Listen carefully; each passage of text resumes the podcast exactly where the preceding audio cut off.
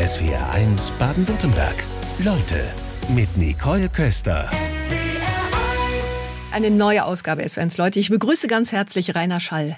Guten Morgen. Ja, guten Morgen. Freut mich, dass ich da sein darf. Wir freuen uns auch. Sie bringen viele Themen mit. Sie sind ein Mensch, der mit der Natur lebt und der seine Begeisterung anderen Menschen mitgibt. Als Wald- und Naturpädagoge, Wildkräuter- und Heilpflanzenexperte und noch so vieles mehr. Und aktuell sind Sie viel als Pilz-Sachverständiger im Allgäu unterwegs. Fangen wir mal ganz vorne an. Was sind denn Pilze überhaupt? Es sind keine Pflanzen, keine Tiere. Es sind keine Pflanzen, keine Tiere, es ist ein ganz eigenes Reich.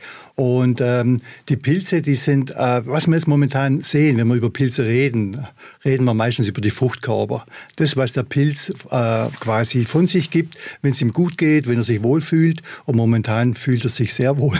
Und diese Pilze selber, dieses Pilzmyzel, diese Hyphen, die leben ja immer im Boden, die sind ständig vorhanden. Und äh, wie gesagt, die schieben dann diese Fruchtkörper, daran bilden sich die Sporen und so geht der Kreislauf beim Pilz wieder los. Wenn Sie den Kreislauf gerade ansprechen, wovon leben denn die Pilze? Da gibt es eben unterschiedliche äh, Substrate, was sie bevorzugen. Manche rein auf dem Waldboden, manche draußen auf der Wiese, wie der Wiesenchampion. Andere äh, verzehren das Holz und zersetzen das Holz, sodass aber irgendwann mal ein, ein riesiger Baumstamm nachher wieder zu Humus wird. Jetzt brauchen die Pilze Feuchtigkeit, um zu wachsen. Der Sommer war trocken, jetzt öfter nass. Was haben wir für Bedingungen? Momentan ideal. Wir hatten jetzt wieder ziemlich Niederschläge und trotzdem noch trockenes, äh, warmes Wetter. Und äh, diese Kombination ist natürlich ideal. Ähm, man sieht oftmals im, im Wald schon von, von Weitem, wenn da dieser Waldboden so mit Moos bedeckt ist, ja, dann passen schon irgendwie diese Feuchtigkeitsbedingungen.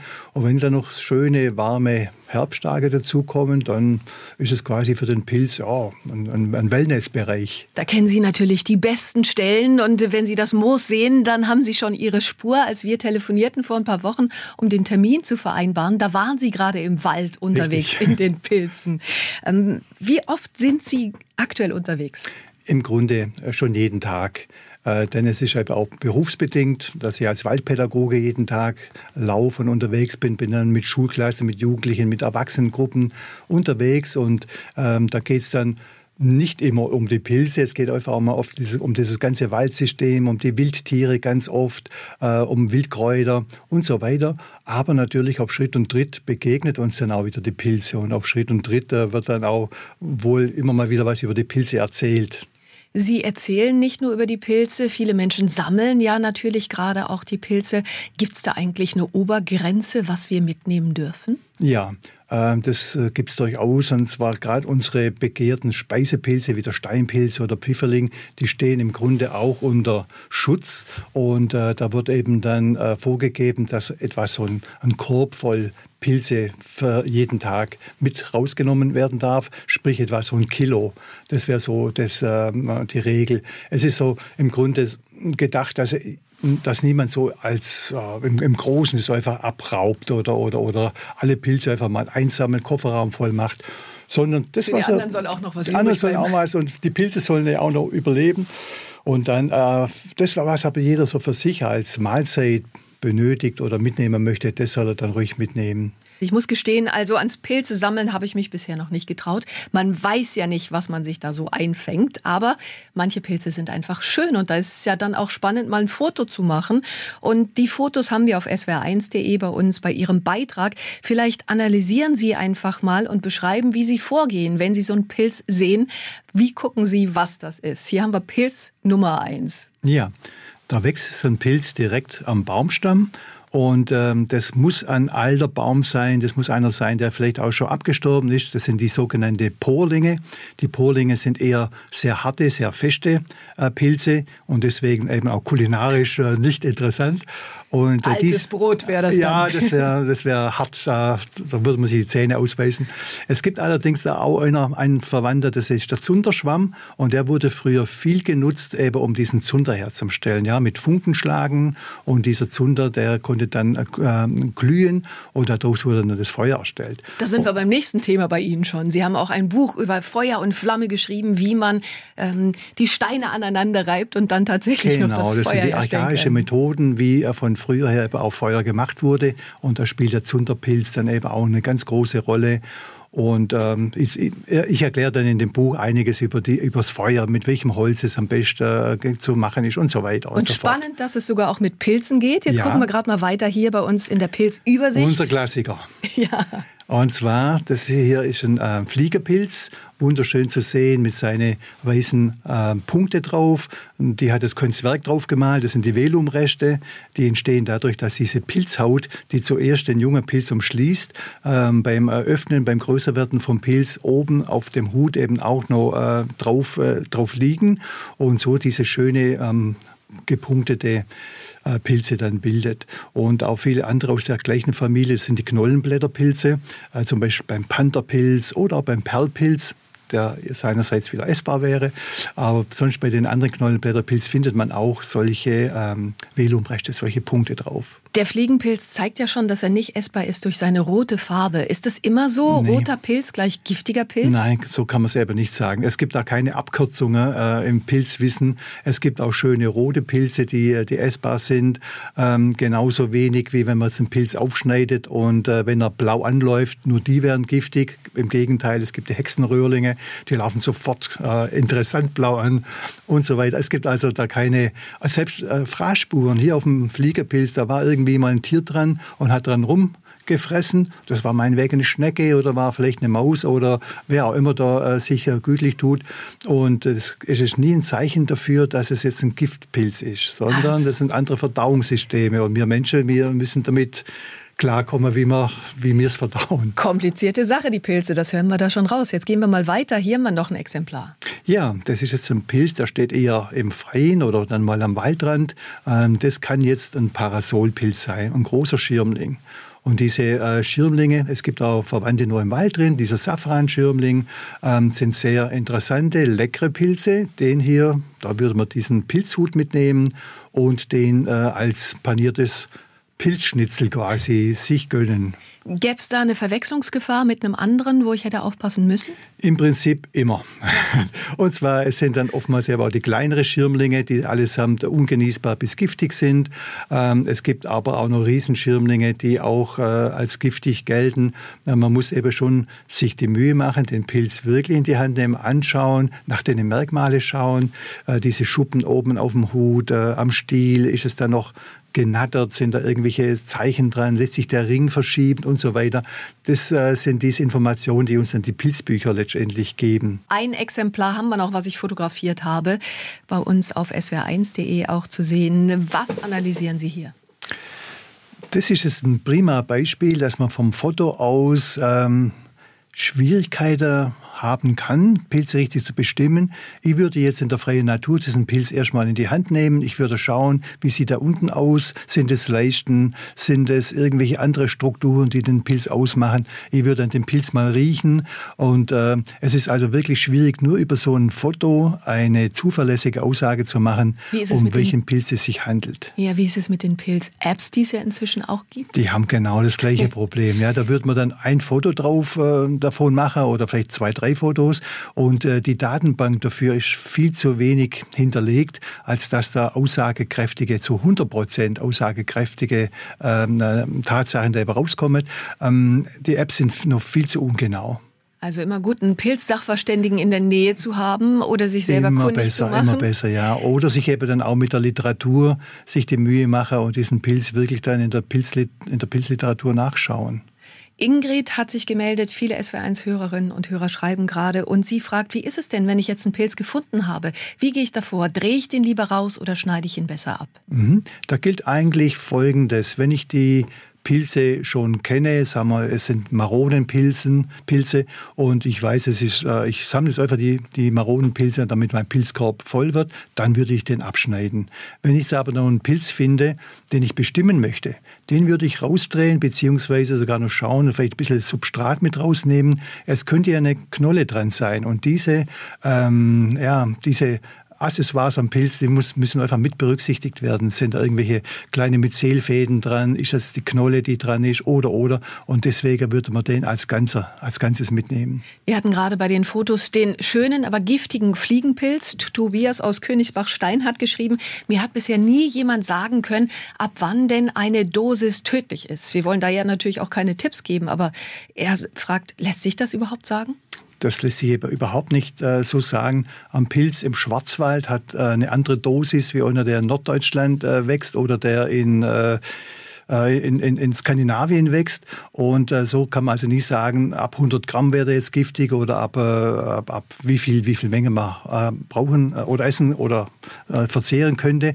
Auch abhängig natürlich von der Person. Ein Kind würde mit einer kleinen Dosis viel schneller darauf reagieren wie jetzt so ein 100-Kilo-Typ, der da vielleicht wahrscheinlich mehr davon verträgt. Aber es gibt keine verlässliche Information, wie viel jetzt der Pilz an Wirkstoffe mit sich trägt. Auch interessant. Dann möchte eine Dame anonym bleiben und fragt, wie kann ich Gallenröhrlinge hundertprozentig sicher erkennen, ohne zu probieren? Genau, das, die Kostprobe wäre das genau Richtige. Äh, Im Zweifelsfall Gallen, gallenbitterer ähm, Stoff. Aber diese Gallenröhrlinge gehören zu den rosasporigen Pilze. Das erkennt man dann zumindest am älteren Pilz, dass unten schon diese Röhrenschicht rosa anläuft, während ein Steinpilz immer weiß bleibt. Bei einem jungen Gallerröhrling, ja, da gibt es die Schwierigkeit, der ist anfangs selber, weil er noch nicht ganz ausgereift ist, eben auch weiß. Aber man würde sehen, der hat ein ähm, olivfarbenes Netz auf seinem Stiel drauf, während diese Steinpilze immer ein weißes Netz auf dem Stiel drauf hängt. Also die genaue es Analyse ist Aspekte, wichtig. Ja. Sie fragt dann noch, wie ist es mit der Strahlenbelastung der Pilze? In Bayern soll das ja ganz schlimm sein und sie ist schwanger und sollte eigentlich keine Waldpilze essen. Ist jetzt nur leider schon zu spät, jetzt hat sie ein schlechtes Gewissen. Ja, das mit der Belastung ist natürlich ein großes Problem. Es gibt einige Pilzarten, die akkumulieren quasi diese Schwermetalle, vor allem eben auch dieses Cäsium und äh, sind dadurch eben höher belastet wie andere Pilze. An einige Pilzsorten, da macht es gar nichts aus. Ja? Da könnte man also unbedenklich äh, einen ganzen Korb sammeln und den essen. Zum Beispiel? Auch es gibt äh, äh diese, diese Pfifferlinge sind jetzt bei uns äh, wenig belastet. Ähm, es gibt aber andere wie, wie der Birkenpilz, der ist in viele Gegenden hochbelastet. Ähm, bei Maronen wird auch empfohlen, eher hochbelastet. Äh, bei den Steinpilze habe ich jetzt auch gerade keine Zahlen im Kopf. Es ist auch wieder von, von Ort zu Ort unterschiedlich. Ja? Und diese Becquerelbelastung ist halt so bei 600 Becquerel pro Kilo angesetzt. Das ist aber auch wieder ein willkürlicher oder von, von, vom Gesetz her ein vorgegebener ähm, eine Zahl. Vielleicht müsste man einfach mal schauen, dass man wirklich äh, Plätze finden, wo die Pilze noch weniger als 600 äh, Becquerel aufweisen. Wir sind in den Pilzen heute Vormittag mit dem Pilzsachverständigen Rainer Schall. Ganz wichtige Frage, wenn jetzt doch mal der falsche Pilz mit dabei war, sprich er war giftig, wer hilft? Es gibt die Giftnotfallzentrale, Rufzentrale. Und da kann man anrufen und dann einfach äh, die Symptome dann beschreiben. Und meistens wird dann empfohlen, klar, äh, man geht ins, äh, in ärztliche Behandlung oder ins Krankenhaus und man sollte auf jeden Fall Reste von diesem Essen dann mitbringen. Also die geputzten Pilze oder was auch immer, ähm, zur Not eben auch Erbrochenes. Und daraus können dann die ähm, Fachleute eben rausschauen, um welche Pilze es sich gehandelt hat. So ein Ad-Hoc-Tipp, äh, schnell viel trinken, um es nee, durchzuspülen nee, oder sowas nee, kann man gar das, nicht geben? Ähm, es kann natürlich vielleicht äh, primär mal, mal helfen, dass man schnell erbricht und das Gift dann weniger im Körper reagiert, so wie mit anderen Giften eben auch. Aber letztendlich geht es darum, nachher, nachher genau festzustellen, um welche Pilze es sich handelt.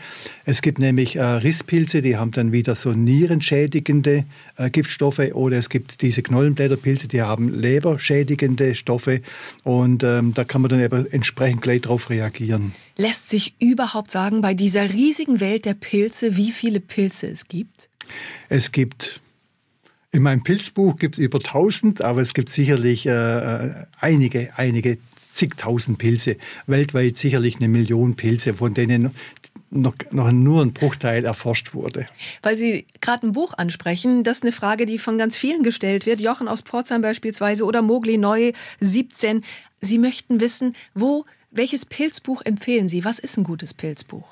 Prinzipiell die Bestimmungsbücher, die mal so diese tausend Pilze, die es bei uns in der Umgebung, Mitteleuropa, wie auch immer, beschreiben. Also auf gar keinen Fall ein Büchlein, das jetzt nur sagt, die äh, 10 oder die 100 beliebtesten Pilze in meiner Heimat, sondern wirklich diese äh, großen Nachschlagewerke äh, mit Fotos oder ich bin äh, ein Liebhaber von gezeichnete Bestimmungsbücher, egal ob es Vogelwelt oder Pilze oder Kräuter sind und äh, dann solche ähm, große Werke dann einfach mal sich eins zulegen und damit arbeiten. Sie sind selbst ein Künstler. Sie haben gerade aus Ihren Büchern auch ein bisschen was gezeigt und äh, malen da wirklich hervorragend und haben auch ein Buch Waldbaden mit allen Sinnen. So viel Schleichwerbung darf jetzt an dieser Stelle sein. Da sind dann auch regionale Pilze mit Bestimmung drin. Genau, da habe ich auch einige Pilze aufgeführt.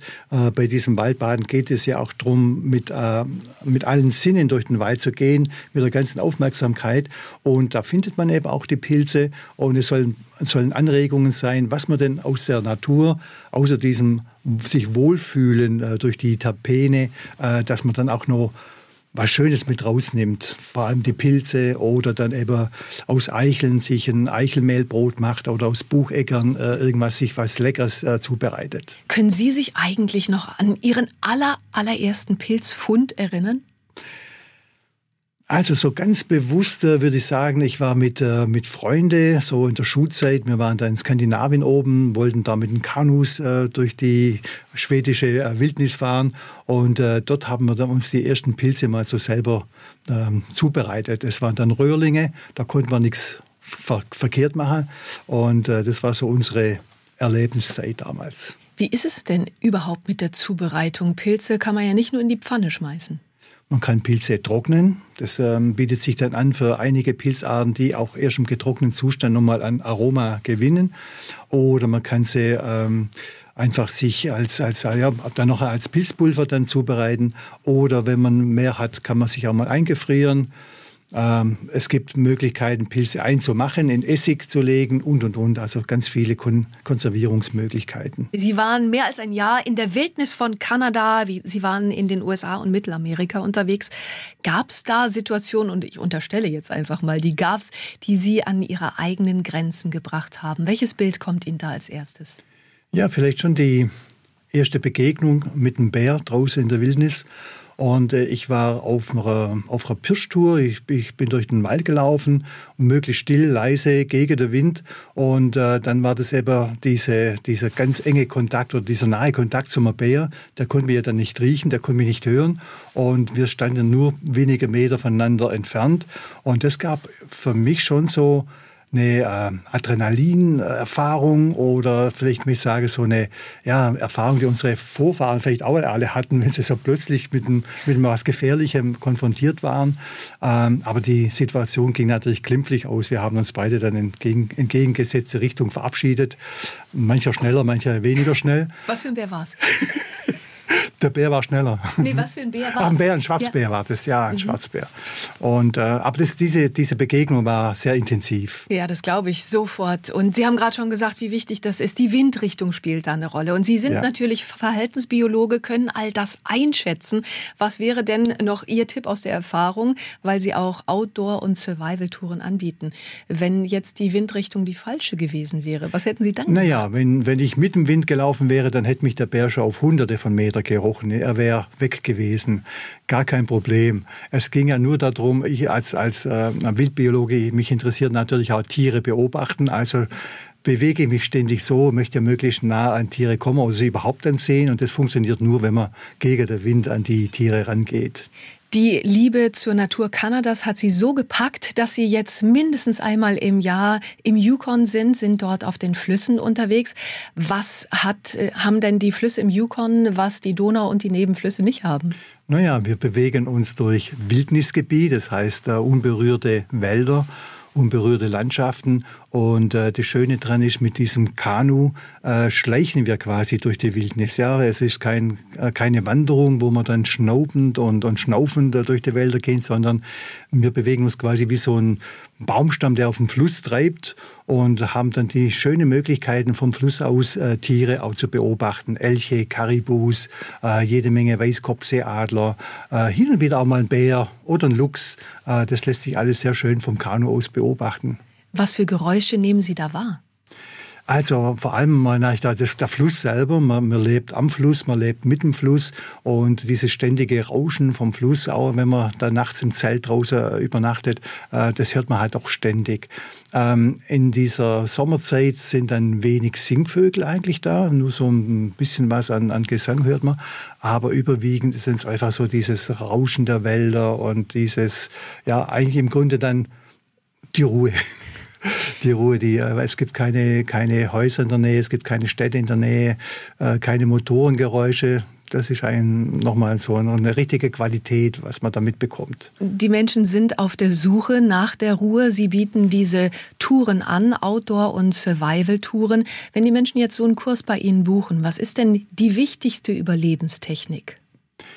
Ähm, abhängig natürlich von äußeren Gegebenheiten, würde ich sagen. Wenn es kalt ist oder nass, würde ich sagen, hier mit dem Feuer, das Feuer machen unter allen Be äh, Bedingungen, auch wenn es mal regnet, wenn es mal tagelang regnet, dort noch ein Feuer zu äh, unterhalten oder, oder anzubringen, wäre schon mal ganz, äh, ganz tolle Fähigkeit. Funktioniert mit alten Pilzen, habe ich bei Ihnen gelernt, jetzt eben in der ersten Stunde. genau, sagen wir, diese Zunderschwamm, das war so der Klassiker, mit dem hat man früher dann äh, Zunder, das Feuer entfacht.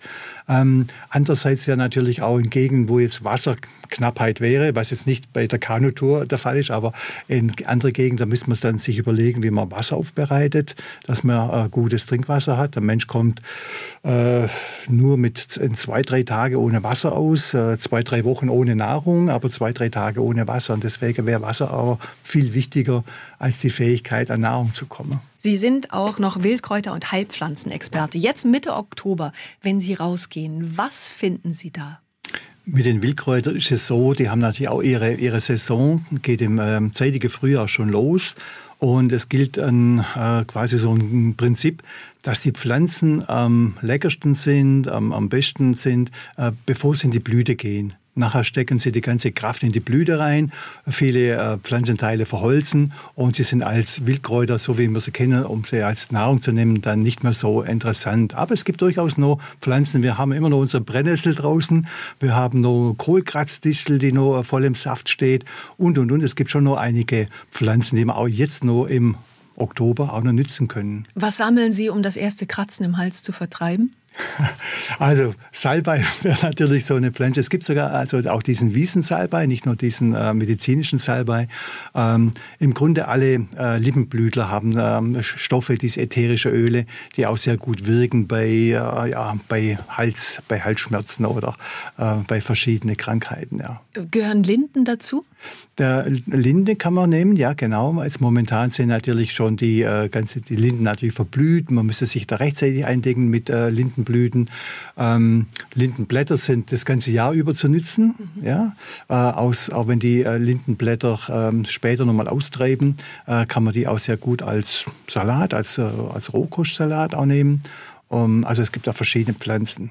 Wie ist es denn eigentlich regional unterschiedlich? Sie hocken jetzt im Allgäu. Sind Sie da im Wildkräuterparadies? Wie steht das Breisgau da? Wie steht Schwaben da? Kann, kann man da was zu sagen? Jede Gegend hat seine Kräuter. Es gibt so Universalkräuter, die wird man überall finden. Und das sind auch sicherlich dann die, was am häufigsten äh, genommen werden. Äh, ich habe jetzt bei mir wieder so ein paar Plätze, da suche ich dann gezielt nach Kräuter, ähm, Feucht, Feuchtwiesen zum Beispiel, da hole ich mir dann ein Kraut, das nennt sich dann der Schlangenknöderich. Äh, der Name klingt furchtbar, aber das Blatt ist ganz, ganz äh, neutral im Geschmack. Knöderich klingt gut, da gab es früher leckere Bonbons. ja, und mit diesen Schlangenknöderichblätter mache ich dann auch meine, meine Wildgemüse. Dann kann eben auch mal die Mischung mit mal ein bisschen Bitterkraut, wie wieder sich neutralisieren und und und. So kann man sich also da helfen. Gibt es so einen Alleskönner unter den Wildkräutern? Ich würde sagen, ähm, wenn man sich so mit Wildkräutern auseinandersetzen möchte, starten wir mal mit der Lippenblütler. Die Lippenblütler, die Familie, da gibt es keine giftige bei uns in der Gegend. Ja, da kann man dann einfach mal, wenn man die Lippenblütler als Familie, als solche erkennt, Vierkantstängel, Oberliebe, Unterliebe. Was gehört ähm, da alles zu? Da gehören zu unsere Melisse, die, die Minzen, da gehören aber auch dazu ähm, Pflanzen wie die Goldnessel, ähm, Taubnesseln und und und, also ein breites äh, Gebiet. Und da kann man einfach experimentieren. Dann nimmt man die mal und äh, lernt sie kennen und bestimmt sie, lernt auch dieses, diese Bestimmungsmerkmale besser kennen und kann mit denen mal sich einen Salat machen, Wildgemüse und, und, und. Rainer Schall ist bei uns in SWRs Leute. Sie haben übers Waldbaden geschrieben. Wann haben Sie denn zuletzt ein Bad im Wald genommen? Jeden Tag, wenn man durch den Wald läuft, nimmt man automatisch ein Waldbad. Und jeder, der auch durch einen Spaziergang macht im Wald, äh, kommt in den Genuss äh, dieser Terpene, dieser Hormone, die die Bäume äh, ausströmen und äh, tut sich dann schon sehr, sehr viel Gutes.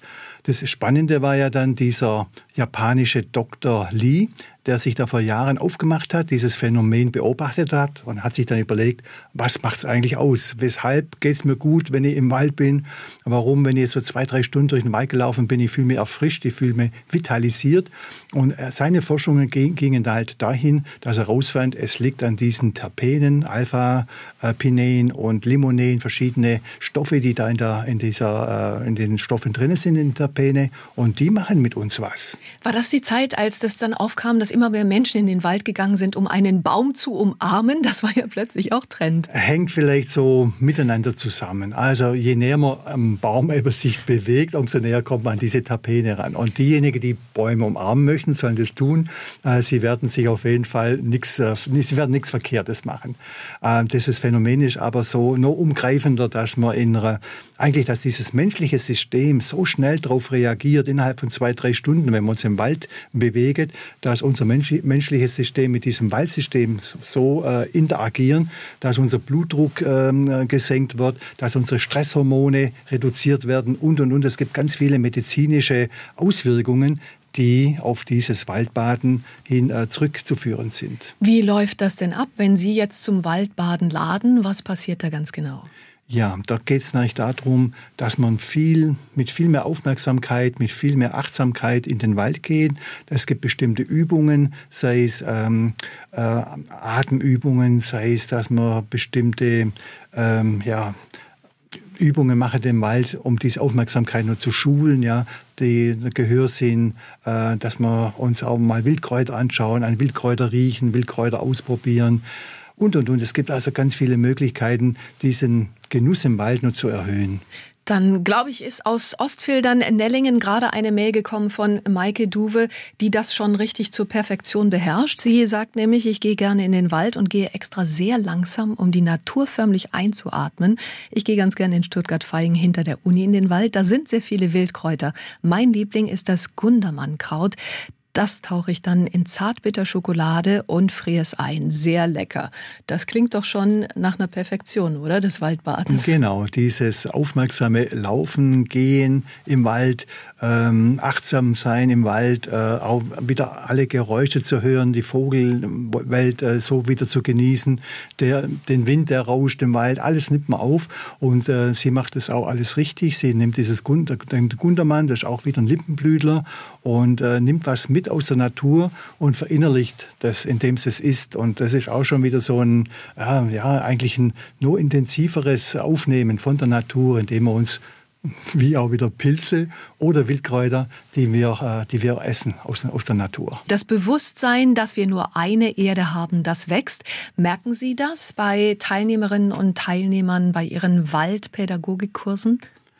Ich denke, es gibt äh, eine große Nachfrage, ein großes Verlangen danach, wieder sich mit der Natur mehr zu, zu verbinden und mehr über die Natur zu erfahren. Denn leider äh, gibt es einfach auch mehr und mehr so eine Wissenserosion, was Natur anbelangt.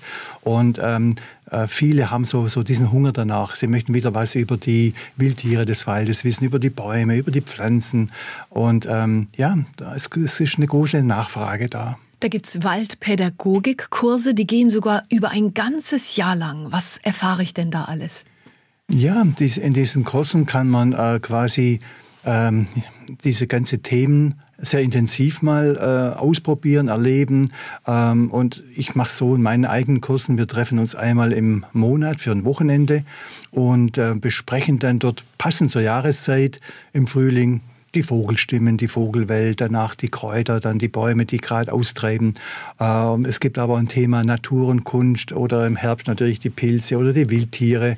Und so gehen wir über die, durch diese Jahreszeiten und erleben damit gemeinsam so ein ganz spannendes, äh, ja, wie fühlt man sich im Wald, auch im Winter, auch wenn es mal kalt ist und wenn es nass ist.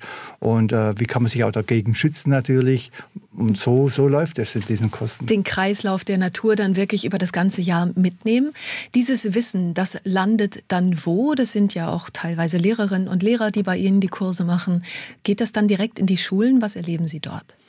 Ähm, es sind Erzieher, Erzieherinnen, Lehrer, Lehrerinnen, aber auch Privatpersonen, die einfach von sich aus Interesse haben, äh, sich dort weiterzubilden und mehr aus der Natur, aus der Natur zu erfahren. Äh, mit, den, mit den Klassen geht es eher so, ich bin auch äh, beim Landkreis Biber als Waldpädagoge und äh, dort kommen die Schulklassen ähm, zu uns und fragen dann an, sie, sie hätten gerne Führung und ich gehe dann mit Schulklassen oder mit Kindergärten dann raus und wir machen diese Waldführungen und die dürfen sich dann was aussuchen, was sie interessiert, sei es die Bäume, sei es die Wildtiere, was auch immer und ich erzähle dann drüber oder wir gehen durch den Wald und schauen uns das gemeinsam an. Wird dann auch gemeinsam was gemacht oder nur geguckt und erzählt? Beispiel, wir äh, überlegen uns, wie sieht die diese Lebensgemeinschaft im Wald aus, die Stockwerke des Waldes. Und dann stellen wir fest, ah, es gibt diese Baumkronen oben, äh, es gibt die Strauchschicht, es gibt die Moosschicht, die Wurzelschicht. Und die Kinder dürfen das äh, nachbauen, nachstellen. Mit, mit Ästen wird so ein kleines Haus quasi auf den Boden gelegt und dann diese Stockwerke mit das, was sie finden, draußen in der Natur wieder ausgelegt. So macht man das so visuell, äh, wie eigentlich diese Stockwerke zusammenhängen und die Kinder sind kreativ, sie dürfen was ausprobieren, sie dürfen was machen. Und ja, da haben, haben wir immer viel Spaß. Das sind wahrscheinlich die Kinder, die anschließend ihren Müll dann nicht mehr im Wald liegen lassen, nehme ich an. Das ist doch die Hoffnung, ja. Je mehr Respekt äh, wir leben oder je mehr Wissen wir über die Natur haben, äh, umso mehr werden wir sie auch lieben und um, umso mehr werden wir sie auch schützen. Und auch so dieser natürliche Respekt der Natur gegenüber würde auch wieder helfen, dass man respektvoll mit den Wildtieren umgeht oder auch mit den Kräutern oder was auch immer. Da bräuchte man dann gar keine Hinweisschilder mehr, bitte nichts rausreißen oder Tiere nicht stören, sondern äh, wenn das schon so verinnerlicht ist. Ja, ich bin Teil der Natur, ich äh, bewege mich äh, normal in der Natur, ohne jetzt da zu lernen oder was auch immer. Und dann würden solche Verbotsschilder gar nicht, gar, gar nicht mehr gebraucht. Was ist für Sie das schönste Kompliment, was Sie von den Kindern kriegen können? Ja, passiert mir immer mal wieder, dass so ein Kind kommt, nimmt mir in der Hand und sagt, oh, Herr Schall, so ein Naturforscher wie du, das möchte ich auch gerne mal werden. Ja, da geht mir ja das Herz auf, wenn man sagt, da haben wir viel richtig gemacht und die Kinder begeistert, die Kinder erreicht. Welche Träume haben Sie als Naturforscher? Was ist Ihr großes Ziel noch? Wir werden nie ans Ende kommen. Diese, die Natur ist wie ein großes aufgeschlagenes Buch mit unendlich vielen Seiten und es wird nie erschöpfend sein. Ähm, vielleicht noch mal so ganz intensiv äh, draußen in der Natur leben, äh, darüber auch schreiben und äh, mal ganz viel ausprobieren, welche Kräuter man essen kann und ähm, da vielleicht noch mal ein Buch drüber zu schreiben. Also Sie haben schon einige Bücher geschrieben. Das wird dann das wievielte? Äh, momentan ist nur das dritte in der Pipeline und das wäre dann vielleicht das vierte, das fünfte. Okay, das dritte in der Pipeline, das heißt, worüber schreiben Sie gerade? Äh, das ist ein Handbuch über Naturpädagogik. So Anleitung, ähm, äh, Best Practice, äh, Naturpädagogik, was, ich, was brauche ich draußen, was muss ich mitnehmen, welche Ausrüstung, welche Spiele sind, ähm, sind toll draußen, was hat sich bewährt. In der Richtung geht es. Wann kommen Sie wieder in den Wald? Heute Nachmittag? Ich komme bestimmt durch den Wald auf dem Weg äh, nach Hause, werde wieder durch Wälder fahren, aber ähm, auf jeden Fall wieder morgen. Morgen ist wieder ganz normale Waldführung angesagt. Dann herzlichen Dank, dass Sie sich heute Vormittag die Zeit genommen haben. Sehr gerne. SWR 1 Baden-Württemberg. Leute, wir nehmen uns die Zeit.